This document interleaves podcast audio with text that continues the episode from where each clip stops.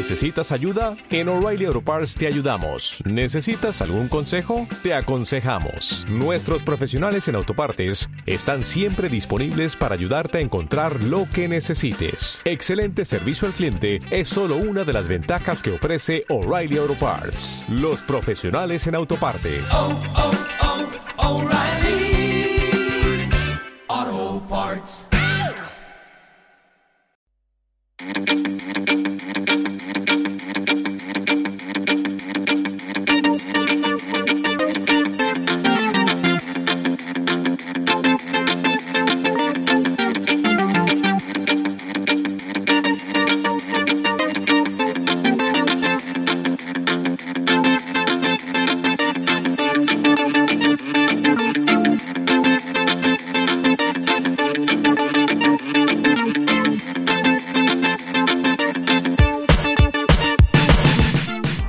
Hola, hola Borja, ¿qué tal? Hola a todo el equipo de Micro Abierto. Estamos aquí una semana más dispuestos a desgranar la actualidad de la tecnología y arrancamos ya de ya porque es que mira, los datos de los votantes en el referéndum de Cataluña corren peligro por un error de la Generalitat.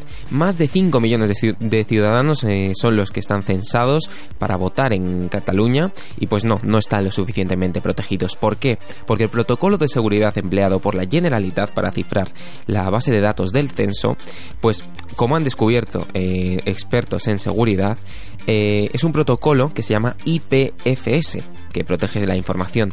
Pero el problema no es que no sea seguro el protocolo que han empleado, que lo es, sino que los códigos para descifrarla pues se pueden descifrar, valga la redundancia, con un ordenador común, es decir, con el que tienes tú en casa, podrías haberlo hecho en muy poquito tiempo. La información de cada votante se ha protegido con un código hash, que es un algoritmo que transforma una serie de datos en otra aleatoria y está basado en los últimos dígitos del DNI, la letra del NIF, la fecha de nacimiento y el código postal. Ha sido generado con 1714 interacciones de un algoritmo matemático.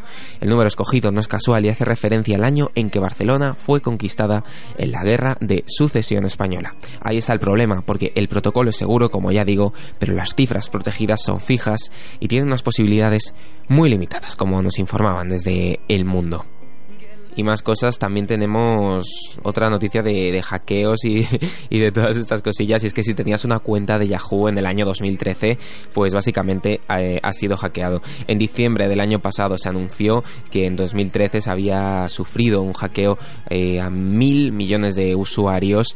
Y pues bueno, se ha confirmado que no afectaba a mil millones, sino a más de tres mil millones, es decir, eh, la totalidad de los usuarios de Yahoo en aquel año. Eh, todo el mundo entonces ha sido víctima del robo de su información, incluida contraseña y este, aunque bueno, ese dato sí que se almacenaba de, forma cifrada.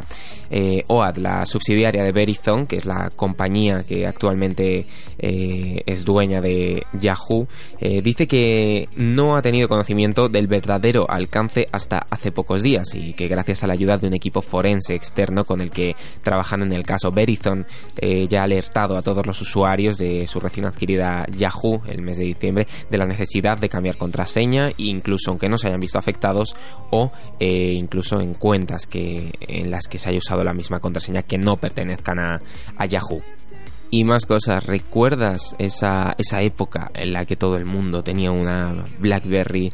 Todo el mundo le encantaba el tecladito. Sí, pues bueno, esa época ha pasado de moda, ¿verdad? pues sí.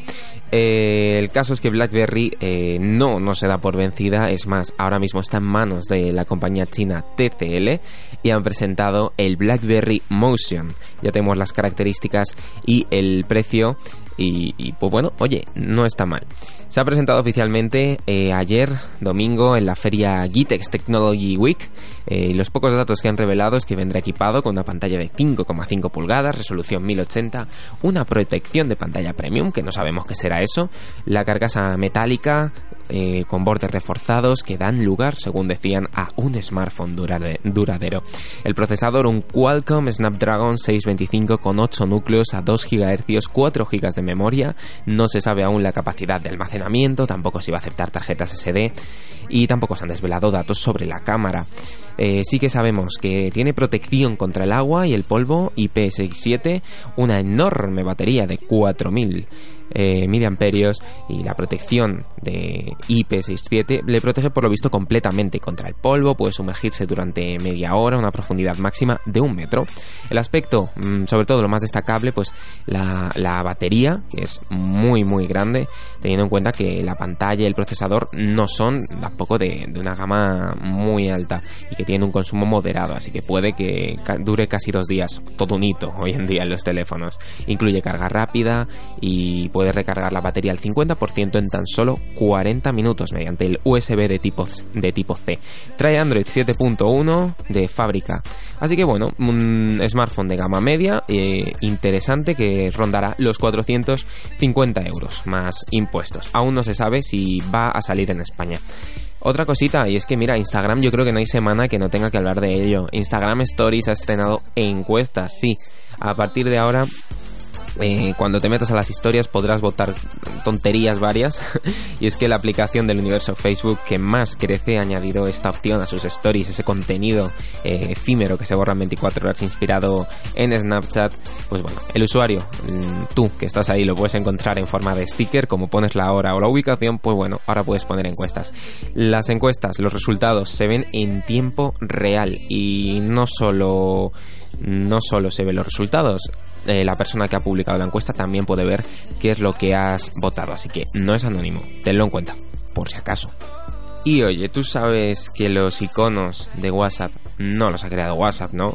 ¿No? ¿No lo sabías? Pues sí, resulta que son de Apple, o sea, son originarios de la plataforma de la manzana y bueno, pues resulta que WhatsApp ha anunciado que va a tener sus propios emojis. Las razones aún no están claras, pero en la última visión preliminar de la aplicación para Android ya están disponibles.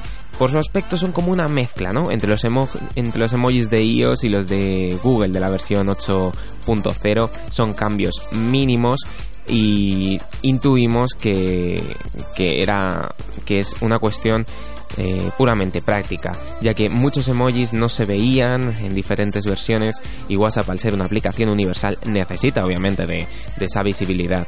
Eh, de forma que pues ya ha seguido la estela de gente como Samsung, de gente como Google, de el propio Twitter y ha creado sus su, kit de, iconos. También se introducen algunos emojis nuevos de fantasía, magos, hadas, vampiros, elfos, genios, zombies. Así que bueno, como los emojis ya han alcanzado hoy en día un estado de idolatría por las masas, pues bueno, está guay, ¿no? Veremos a ver en qué se...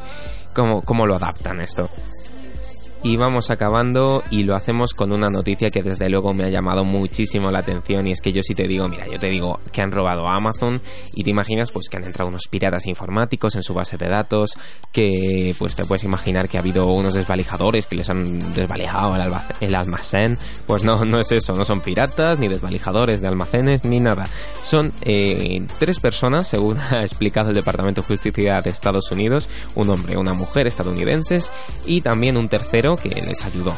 Ellos lo que hacían básicamente eran reemplazos de productos que supuestamente funcionaban mal.